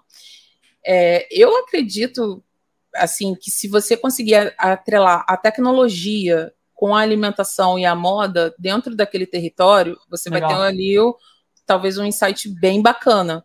Porque, por exemplo, tem muita gente que eu já ouvi reclamando, e é uma dor muito recorrente dentro dos territórios, por exemplo, de não conseguir ter um aplicativo de comida local, porque determinado aplicativo cobra X e o X é muito caro, e aí isso daí aumenta muito o preço da, daquela quentinha ou daquela comida ali, e aí às vezes a pessoa poderia estar tá cobrando menos, então ela acaba fazendo os pedidos só pelo WhatsApp, que não é lá tão bom assim com a gestão dos pedidos, porque não é um aplicativo para isso, entendeu? Não é para isso. Então, assim, cara, tem uma sacada ali. Se a pessoa conseguir, sei lá, fazer uma espécie de aplicativos rápidos que talvez pudesse conectar é, a pessoa que está com fome e a pessoa que quer comer e vendesse para localidades, entendeu? Trabalhasse localidades, é, descentralizando, entendeu? Aquilo ali, eu acho que ali tem uma possibilidade realmente dele conseguir coisas. E assim, você perguntou como conseguir. Isso depende muito. É, se ele conseguir chegar numa favela, por exemplo, que nem o Complexo da Maré, o Complexo da Maré é, a, é assim, é o complexo de favelas mais estruturado que eu conheço. A Tassi está procurando agora a cola pro ouvinte, que ela tem as colas ali atrás do armário dela, onde estão as belas flores dela. Barbies, tem Barbies, tem tudo. Isso aí é quase uma, é. uma caixinha de memória. A né? pessoa deixando assim mais para cima, assim, para poder ver, né? Ah, para vocês poderem ver. Um zoomzinho básico na minha baguncinha. O ouvinte não, que não está vendo no YouTube está perdendo a oportunidade de ver a linda prateleira da Tássia. Mas isso é uma coisa legal, né, Davi? A gente fortalece, a gente fala muito do, do podcast como termo, a gente associa muito ao momento que você está, você que está ouvindo a gente está escutando a gente num, num caminho, num, num, né, em algum lugar mais mais introspectivo, mas tem o, a, o YouTube que não para de crescer também, né, Davi? Tem muita gente que a gente optou por manter os dois lugares porque tem um público diferentes. Às vezes tem um público eventualmente de pessoas com mais idade, por exemplo, eles preferem eventualmente assistir o nosso YouTube. YouTube. Então, hum. é, a Tássia achou. A Tássia Achei achou. minha cola. Olha aqui, ó. Peraí, deixa eu, deixa eu fazer que nem as blogueiras. Olha isso aqui, ó. Olha que o maravilhoso. Que não tá vendo, tá, ela tá mostrando um livro É um censo de empreendedores da maré. Então, aqui, por exemplo, todos os negócios que tem dentro do, da favela de, da Maré, das favelas da Maré, estão mapeados aqui com telefone, endereço. Eles fazem isso. Então, assim, é, ele, cara, eles são muito estruturados, assim, em tudo. Eles são é. muito estruturados, são muito organizados. Então, a nossa exemplo, experiência, né, Tássia, com o Organize Solidário com eles também foi super legal. Eles tinham uma uhum. lógica de mais do que entregar comida, trazer segurança alimentar, trazer nutricionista, entender a métrica de impacto efetivo nas famílias que estão recebendo. Então tem um lugar de profissionalização, ou seja, dá para juntar as duas coisas, né, Tássia? Você está mostrando Sim. uma perspectiva, ah, a favela é tudo simples, tudo gambiarra. Depende, velho. Vai muita startup aí que você vai ver muito mais gambiarra é, do que eventualmente em outros lugares, né? Sim, isso aqui deixa o censo do IBGE no chinelo, porque o censo ah, da maré é feito todo ano, entendeu? o censo do IBGE não é, não é atualizado todo ano, não tem todos os empreendedores do Brasil, entendeu? Então, assim, e aqui tá com o telefone, então eu sei, por exemplo, que, sei lá, se eu quiser um alfaiate, tem uma, uma alfaiataria aqui na Baixa do Sapateiro. Então, assim, e é um alfaiate, não é uma costureira, entendeu? Tá escrito como alfaiate. Ó, Aí... Vou falar, vou falar. Paula, Paula é apresentadora da Pequenas Empresas Grandes Negócios, que gravou um episódio com a gente, super legal do, do programa de televisão. Paula, você tem que falar com a Tássia. Complexo da Maré. Olha, olha o repertório empreendedor olha legal o repertório, ali. Olha o repertório. Então, assim, por exemplo, se você pega isso daqui, isso aqui na, na mão de uma pessoa de TI que tem uma sacada de empreendedorismo, isso aqui é ouro, meu amor, entendeu? Porque a pessoa consegue desenvolver um aplicativo com isso aqui, até com essas informações aqui, meu amor, ela, isso aqui a pessoa desenvolve um aplicativo, ela consegue, ela consegue entrar em contato com os negócios e perguntar se elas querem estar nesse aplicativo que ela poderia desenvolver. Mas Legal. existem N possibilidades. Então, assim, é, um designer ele poderia oferecer é, peças para as redes sociais de pequenos negócios. Um editor de vídeos poderia oferecer edição de vídeos para poder oferecer para esses pequenos negócios também. Ah. Porque às vezes muita gente consegue filmar, mas como é que você faz é, o, o, layout ficar bacana? Como é que você faz aquilo ali parecer profissional para poder ficar um, de um jeito legal para suas redes sociais? Entendeu? Como você faz? Tem um gatilho que você falou também, que você não está falando muito aí, mas você falou no hum. começo, que é a história da moda, que eu gostei muito, que talvez eu uhum. até mudaria mais do que moda, eu, eu mudaria para identidade. Tem uma uhum. perspectiva de pessoas que não são vistas, são invisíveis. Sim. Se eu sou invisível, eu posso ser quem eu quiser. Eu tenho menos obrigação de ter que usar o padrão, ter que ser aquilo. E aí a pessoa ela cresce por ela mesma. Você é uma pessoa que eu gosto muito porque tem muita, você tem muita personalidade, muito. Tá assim, vocês não estão vendo também? De novo, se quiser. Ela muda de cabelo a cada três dias. Ela gosta de uma roupa. Não, não, mas eu falei que a Tássia gosta, você valoriza essa coisa. Às vezes até falou nos, nos bastidores assim, Davi, eu nem sei como a Tássia vai aparecer, com que cabelo que ela vai aparecer, que cada vez ela tá com cabelo diferente. Meu, a Tássia é sensacional. E outra, ela é criativa. Não, absoluta. meu cabelo, ele tá roxo. É porque a luz não tá deixando ver, mas ele está meio roxo, meio azul. Entendeu? Mas é quais cores? Vamos lá. Tá deixando ver. Com quais cores você já pintou o seu cabelo? Nossa, foram várias. É, é, vermelho, loiro, azul, entendeu? Nossa, deixa eu aproveitar que você está falando de cabelo. Uhum. A gente sempre tem um bloco aqui no dos negócios que a gente fala de autocuidado. E a gente tem um patrocinador muito especial, que é a Zissu, que é uma das principais empresas de sono do Brasil. Eu queria saber assim, como que é seu sono? Você é um avião, um trator, você consegue pode dormir? Pode mandar um colchão aqui para casa, pode mandar brindes, eu aceito, tá? Meu colchão tá novo, mas eu Olha falo que tá velho. Meu colchão tá Olha tá velho. Comprei em janeiro, mas eu vou fingir que comprei em janeiro de 2000 e sei lá. Eu falo que tem 10 anos. Tem 10 anos o meu colchão. Mentira, eu comprei em janeiro desse ano. Mas eu vou falar que não tem, que não foi em janeiro desse ano, tá? Mas, Tássia, deixa eu perguntar uma coisa. Fazendo tudo que você hum. faz, você dorme? Então, Durmo. Às vezes eu. Não, gente, sério, eu durmo. Às vezes eu durmo mais que a cama. Meu marido Mas você valoriza que... o dormir. Meu marido diz que eu durmo mais que a cama, entendeu?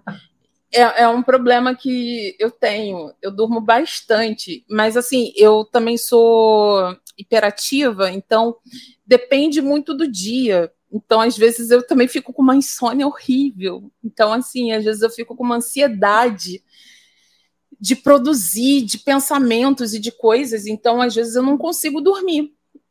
Entendeu? Mas, no geral, eu durmo. Legal. Durmo bem. Legal. E autocuidado é um ponto importante, né? Porque... Mas pode mandar brinde, tá? Eu aceito, eu sou influenciadora. Olha lá. Dizem. Ô, Aziz, ó, tem que dar um jeito de viabilizar isso daí. Vamos mandar é, um. Não, e Aziz, isso tá sensacional. Eles agora que eles entraram de cabeça no olhar de impacto social, a isso tem dado é, colchões, eles deram recente agora para uma, uma tribo, uma, não sei se eles são tribo ou se uma comunidade indígena que fica próximo ali no interior, próximo ao Pico do Jaraguá, em São Paulo. Uhum. Uma senhorinha que vai dormir num colchão de rato, eu até mostrei aqui. Eles estão doando. Ela, o, o, colchão que ela dormia era um colchão que tinha rato que dormia no colchão, umas coisas assim. Tipo, imagina, a nossa ancestralidade é a nossa ancestralidade, que é teoricamente as pessoas que podiam estar mais à vontade e melhor, de certa forma, como uhum. condição de vida, né? Que são da onde a gente surgiu como espécie, como, como sociedade, a gente tem que, teria que, teoricamente, honrar essas pessoas, mas a Zissu, cara, acabou de lançar um produto novo, que é o Spark, eles doaram X% do lançamento. Assim, aqui eu posso falar mais de 10 mil reais para a gente entregar comida no centro de São Paulo, que hoje é um, é um grande desafio também. E eu queria até puxar esse gancho, tá? Isso é uma coisa que acho que é muito importante ter a ver com esse olhar do influenciador. Você falou que tá brincando, você tá puxando essa perspectiva, mas acho que é muito legal que assim, hoje somos também proprietários das nossas próprias marcas. A gente acabou de falar de um caso emblemático, né, Davi, do, do seu super amigo Passos, o empreendedor de uma marca de alimentação, é, que é a Pura Vida, que é uma das marcas mais bacanas, e que vendeu, de certa forma, a própria marca dele para a Nestlé, para uma empresa maior. Mas eu queria que você falasse, é, pensando na perspectiva do, do, do PR, do assessor de imprensa, né, do, do comunicador, uhum. que as marcas hoje têm que tomar muito cuidado para falar. E tem, inclusive, saiu um episódio de um podcast que eu queria saber sua opinião, que é o episódio do, do podcast do Brainstorm 9. Eu tinha separado aqui, achei. Que ele fala o seguinte: liberdade patrocinada, posicionar custa caro. E a gente vê hoje marca patro... bancando o influenciador, mas fala: ó, oh, pera lá, você não pode falar de Lula, você não pode falar disso, você não pode falar daquilo. E a pessoa, muita gente perde a identidade refém dessas marcas. E tem outras pessoas que falam: ah, eu sou o que eu sou porque eu falo, e eu vou falar o que eu quero. A Anitta é um exemplo para mim emblemático, como ela faz isso muito bem, porque ela não vai para o embate necessariamente, para o conflito, ela posiciona algo que tem a ver, e eu volto com o tema com identidade, tá se a se a Zissu patrocinasse você, mas falasse, Tassia, não pode falar disso, disso, disso, você tem que falar só disso. Como que é isso para você, que é uma comunicadora autêntica? Nossa, eu, eu honestamente eu não sei viver num mundo em que eu tenha que limitar o meu conteúdo ou a, a possibilidade do conteúdo, entendeu? Assim, tipo, não é que talvez eu queira falar, talvez eu queira ou talvez eu não queira falar sobre determinado assunto, mas eu, eu gosto de ter a liberdade de, de se eu quiser falar tal coisa, tal horário, eu posso falar, entendeu? Se eu quiser, sei lá, falar de política, eu vou falar. Se eu não quiser falar, eu também não vou falar. Mas isso é uma decisão que eu acredito que cabe só a pessoa, né? Mesmo porque senão você acaba tirando a identidade da pessoa, ainda mais no, numa época que você precisa se posicionar, ainda mais que as pessoas estão morrendo. Assim, se você não se posiciona politicamente, é como se você estivesse concordando com tudo que está acontecendo. Porque se você não se. Quem cala acaba consentindo né? É meio que essa lógica. Então, se você não fala nada, você está concordando com tudo que está acontecendo, da forma que está acontecendo, com as mortes que estão acontecendo, com, com tudo, com tudo, com tudo. Então, assim, eu acho muito importante a pessoa ter a liberdade de, se ela quiser se posicionar, ela se posiciona. Se ela não quiser, ela não se posiciona. Mas isso tem que ser uma decisão dela, entendeu? Não de uma marca, de uma empresa, porque a empresa não quer, porque a empresa quer. Eu, por exemplo, eu não saberia, por exemplo, trabalhar na Globo. E eu já fui chamada para trabalhar lá umas seis vezes nos últimos anos. Eu não saberia trabalhar lá, porque eu já vi o código de ética deles. Você não pode se posicionar sobre assuntos políticos. Você não pode nem postar nas suas redes sociais. Entendeu? Você não pode. Você, jornalista, você não pode virar e falar: é, ah, Bolsonaro isso, ah, e, é, Lula aquilo. Você não pode comentar. Isso é proibido para os jornalistas. Eu não saberia viver assim. Entendeu? Isso para mim seria uma ditadura. Eu não saberia viver assim, gente, pelo amor de Deus. Como é que eu poderia viver em pleno 2022, depois de tudo que passou, eu não poder falar nada? Assim, eu já passei isso quando eu trabalhava em jornal, quando eu queria me posicionar de alguma coisa, é, ser chamada na sala de chefia e falarem assim: olha, você não pode falar isso, você trabalha no jornal. Entendeu? Tipo, você não pode falar nas suas redes sociais. Você Aconteceu até uma coisa legal há um dia atrás, que eu vi recente, que o, o Luciano Huck recebeu o Gilberto Gil para fazer uma entrevista e o Gilberto Gil começou a falar de ditadura e o Luciano Huck cortou o papo, mudou o assunto, tipo, não da melhor forma possível, né? Que é isso, a gente está num lugar que hoje é perigoso falar, uhum. seja por um patrocinador, seja por tomar represária, né? Tipo, sei lá, A própria Paola Carotella, que falou, se posicionou né, num podcast, né, Davi, tipo, falando falando a opinião dela, é o que você falou. Tipo, certo ou errado, velho, ela deu a opinião dela. Uhum. Mas, cara, um nível de barbárie, é como é pesado o lugar. Então, eu acho que hoje, da mesma forma que você traz marcas, a gente acredita muito nisso, né, Davi? Marcas precisam se posicionar. Tudo bem, você tem que se posicionar uhum. como, aí é o segredo. Mas uhum. ficar quieto, ficar calado, ou não se posicionar é um posicionamento também, né? Hoje Sim. tem vários nichos de mercado. Cara, se você não se posicionar, você está se posicionando, não quero você, eu vou eu vou para a agência aí. Se a agência aí está falando de uma perspectiva de projeto social e uhum. que olha que X% ela doa e que é isso aquilo, eu vou nela. Então a outra empresa que não se posicionou, tá, tá sendo omissa. Omissão é se posicionar. E a Sim. gente está num ano complexo, né, Davi? Essa, essa uhum. tem que ser uma pergunta, Davi, para a gente começar a colocar nesses nos episódios daqui para frente. É, cara, como que é para sua marca? Você é empreendedora, você se posiciona politicamente, Tassi? Você vê um ativo disso? Como que você usa sua plataforma para influenciar? E aí, mais do que influenciar, como você falou, likes. Cara, você está falando de um mercado de pessoas que estão morrendo de fome, né? E você está lidando diretamente com essa dor. A gente lidou junto alguns bons meses, né? Vivendo, você vai lá, você participa das entregas, né? Então eu queria que você falasse para você como que é essa perspectiva de ter que se posicionar? E se você faz isso? Davi, o que você acha disso? Não, relaxa. Desculpa, relaxa. O, o Mac ficou com 5%. Ei! Ah, não tem problema, pode colocar aí, aí para carregar. Eu, aí eu pedi aqui ao marido barra assistente, por favor, traga a fonte. Maravilhoso. eu, eu vou simplesmente cair aqui. Entendeu? pode colocar. A fonte, Davi, você, tem, você quer trazer um pouco do que você acha disso, aparece aquela telinha assim azul estamos com problemas técnicos.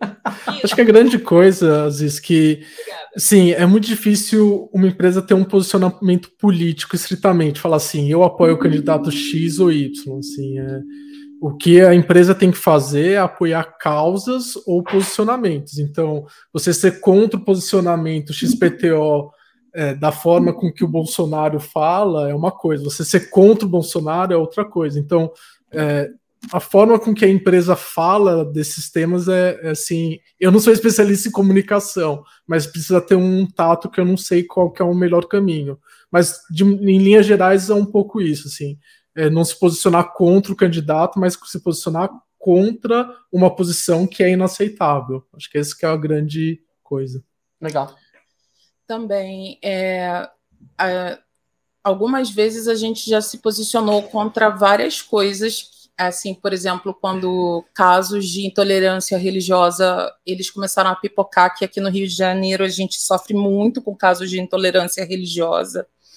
E apesar de eu não ser de matriz africana, acho que 80% dos nossos clientes são de matrizes africanas. Ou eles são de matrizes africanas ou têm relação com alguma coisa de matriz africana. É, então, a, eu achei importante a gente se posicionar sobre isso, né, como empresa, porque a gente está recebendo o nosso dinheiro dali e a gente não vai se posicionar sobre aquilo ali enquanto enquanto empresa. Então, assim, para mim isso dali ficou uma coisa meio que inadmissível, porque foram muitos casos, muitos casos, e aqui no Rio de Janeiro são muitos casos, muitos casos de terreiros sendo destruídos, de pessoas sendo agredidas são muitos casos, e assim, não chega na mídia nacional. Mas são muitos casos mesmo. E assim, não passa uma semana sem ter um caso novo, entendeu? Mas eu, a gente já se posicionou algumas vezes como empresa contra o racismo, contra a misoginia, contra a intolerância religiosa. Então, eu acho importante a gente se posicionar. Contra o governo ou contra um governo específico, a gente nunca se posicionou. Até porque talvez fosse contraproducente, porque muitos clientes nossos eles recebem patrocínios go governamentais. Então eu também fiquei analisando como que isso poderia impacto, né? repercutir né? num, num cliente meu, entendeu? Então, assim, é, mas eu, Tássia, já falei várias vezes mal, porque eu sou totalmente contra Bolsonaro, entendeu? Eu, Tássia, eu, eu acredito que eu posso falar quantas vezes eu quiser que eu sou contra Bolsonaro. Mas agora a agência IS, ela não possa chegar lá e falar que eu sou contra Bolsonaro. Mas e, e você, o que, que, você acha? Assim, a empresa ela, se, ela pode se posicionar politicamente é, de uma forma mais partidária ou não? Qual que é a sua opinião? Porque, para mim, eu, eu acho extremo a empresa se posicionar partidariamente. Mas é, eu acho que ela tem que ter uma posição sobre temas polêmicos, sabe? Eu acho que, como tudo na vida, isso é um tema novo, né? De certa forma. Eu acho que as marcas elas nunca ganharam tanto espaço e relevância e talvez intimidade com as pessoas do jeito que a gente está aí hoje. Elas têm vários canais de comunicação, né? As pessoas até querem meio que humanizar marcas, né? Tornar quase como se aquilo lá fosse uma pessoa que convive com você. Ela nunca vai ser, mas ela já tem um espaço disso. E muitas delas são cobradas, né? Por isso. Isso é um grande desafio. O território político é um território muito perigoso, porque é você generalizar também, né? Porque, sei lá, se olhar dentro do modelo político, você pode ter a figura máxima como presidente, mas você tem deputados, você tem outras, outras figuras. É que nem a gente falar, né? Todo, todo político é corrupto. Isso aí é uma crença muito forte, mas tem muita gente incrível. Eu escutei agora recente o episódio da Tabata Amaral, que é uma pessoa que eu adoro, acho ela muito foda. A história dela é muito foda também. Ela foi naquele parceiro concorrente nosso, Davi, o pessoal do Critique lá. E, cara, ela deu show lá. Ela foi o show porque ela mandou muito bem no episódio. E ela trouxe alguns aspectos de como pessoa física, mas ela representa, porque também é isso. Hoje muitas marcas são uma pessoa. O exemplo que eu trouxe é a Paola Carotella. Sei lá, ela é uma pessoa física, como a Tássia falou. Mas ela é uma empresa. Ela é a sócia imagem institucional de uma empresa. Como divide isso? Não divide. Então eu acho que a gente precisa começar a aprender a usar isso. Porque para mim, Davi, tem um outro lugar também. Se as marcas se unem, talvez olhando para o orgulho LGBT, como sei lá, a Ben, a ben Jerry se posicionou muito forte, a própria Volkswagen se posicionou com o Golf agora, sei lá, em territórios menos polo, diretos o polo, exato. É, começa a, a, a, entender melhor. Eu acho que vai ter marcas se posicionando, não só através do porta-voz, você viu recente agora o próprio presidente do Bradesco fez um posicionamento numa agência bancária, falando de apoio a, a escolas militares, uma coisa meio assim, mais indireta, porque o indireto também hoje é mais perigoso, né? Você fingir que é. Então eu acho o seguinte: eu acho que vai ser um território novo, que a gente vai ter que aprender como, como especialistas em posicionamento de marca, mas eu acho que ele é inevitável, porque a gente tá num momento tão colapso, Davi. Tá tão foda, cara que a gente ainda não tá.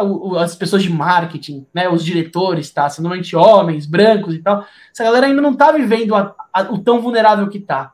Mas vai começar a chegar. Então eu sinto que, pela situação de momento de humanidade, esse vai ser um chamado que vai precisar ser discutido. Talvez não 880, né, Davi, como você falou. É, acho que a grande coisa, assim, uma coisa é você se posicionar partidariamente, outra coisa é você se posicionar sobre tema. Assim, você tem uma posição Exato. forte sobre o tema, eu concordo Exato. 100%. Agora, se posicionar de uma maneira partidária, eu acho mais complicado. É.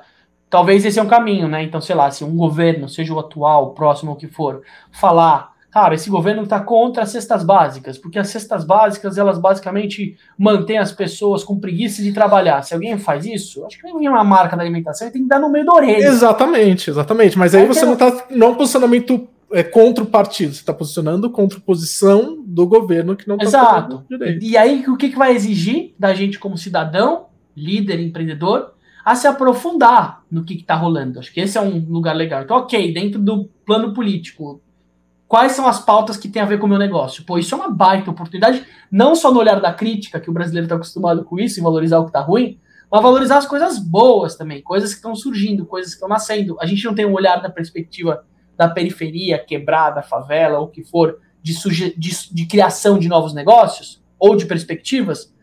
A gente tem episódios, inclusive, com a, o Atelos, que é o Instituto Telos, que é incrível, de projetos sociais e projetos incríveis dentro de planos de governo que estão surgindo também.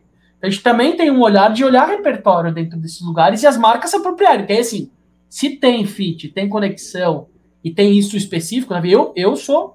E aí algumas precisam começar a fazer isso, que é o ônus e o bônus de ser protagonista, né? Tá? Você foi, de certa forma, um risco muito grande de ter sido a primeira agência a focar nisso no Brasil. Mas, em contrapartida, entretanto, você ganhou uma falinha que você começa seu papo. Fui a primeira. Sim. Ela deve ter mais experiência, ela aprendeu antes. Então, eu acho que vai ser um ponto importante da gente olhar, mas eu acredito muito nisso. Não dentro do que você falou, do, do partido ou da bandeira, mas do tema em si que está sendo discutido, independente se é esquerda, direita, mais velho, mais novo, interior, não. Acho que a gente precisa aprofundar. Acho que isso é um, uma chamada até para a gente, né, Davi? É um próximo convidado. É, é uma boa volta. Tá, a gente está chegando no nosso finalzão aqui. É, uma hora e 37 de papo. Cara, sou super seu fã. A gente tem um exercício que você já está mais acostumado, a gente já fez acho que algumas vezes nas nossas trocas, que é o check-out, o check-in e o check-out. Você lembra como check-in, como estamos nos sentindo quando a gente começa uma interação? Aqui no, no Desnegócio a gente faz o check-out, como a gente sai se sentindo do nosso papo. A gente faz uma roda entre nós três, é, para a gente basicamente falar como a gente sai do papo. Óbvio, se tiver alguma outra coisa ainda que a gente não falou que você queira trazer no finaleiro aqui também antes do, do check-out. Gente... Hoje, hoje eu até almocei, né? Porque eu estava vindo para cá, vai que você perguntava. Não, primeira reunião que eu participei com o Aziz, é, ele pegou e falou assim: é, todo mundo juntou e falou o que, que tinha almoçado naquele dia. Cara, eu não tinha almoçado ainda. Eu fiquei me sentindo um ET, entendeu? Sendo que a reunião era 5 da tarde. Mas espera lá. Entendeu? Eu era um ET mesmo. O, o ET, mas pera lá, vou te falar uma coisa. A gente conversou com pessoas da sua rede, recebeu algumas respostas, a gente sabe que agência Easy com, e comida combinam, né? Fala sério, falaram que o ambiente aí é, é eclético e criativo, não só nas pautas, mas no que as pessoas comem. É verdade isso também, é não, é isso? Não, é, é assim, tipo, quando, quando o Bruno está aqui, entendeu? Eu acho que deve ter ah. rolado isso também. Quando o Bruno está aqui, a comida é boa. Nossa, Hoje eu comi filé de linguado com molho de camarão e ainda tinha Nossa. pirão. Sim, quando o Bruno olha... está aqui, o negócio é chique, cara. Entendeu? Quando o Bruno não está aqui, eu não almoço. Ou então como arroz com ovo, ou qualquer coisa que, que eu acho jogada no canto, entendeu? É uma figura. Tá, se é, eu vou começar é... o meu check-out, então, aqui. Eu tá vou bom. agradecer pelo seu tempo, pela sua energia, pelo seu sorriso, pelo, pela sua história, pela, pelo lugar que você está construindo todos os dias, com todos os desafios, as, os aprendizados reais. Eu vejo muito, eu valorizo muito a, a sua exposição, né? A forma como você se expõe de um lugar autêntico e, e genuíno, sabe? Então eu honro muito você por isso. É, adorei o nosso papo, tive mais alguns aprendizados do que a gente trocou. É, dentro desse olhar de pessoa física, pessoa jurídica, essa mistura, o influenciador, o mercado de nicho, né, o empreendedor de nicho, o olhar social que você tem, que isso tem a ver com a sua história, não é porque é pop, porque você é. Então é por isso que as coisas acontecem.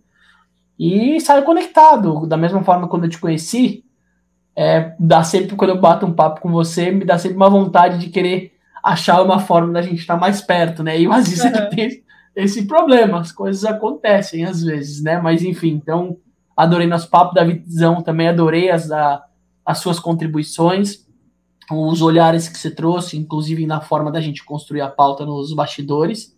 E essa provocada final também vale muito, né? Porque não dá para a gente não falar nada. A gente só precisa saber como falar e como valorizar um tema que é muito relevante para o momento que a gente está de país.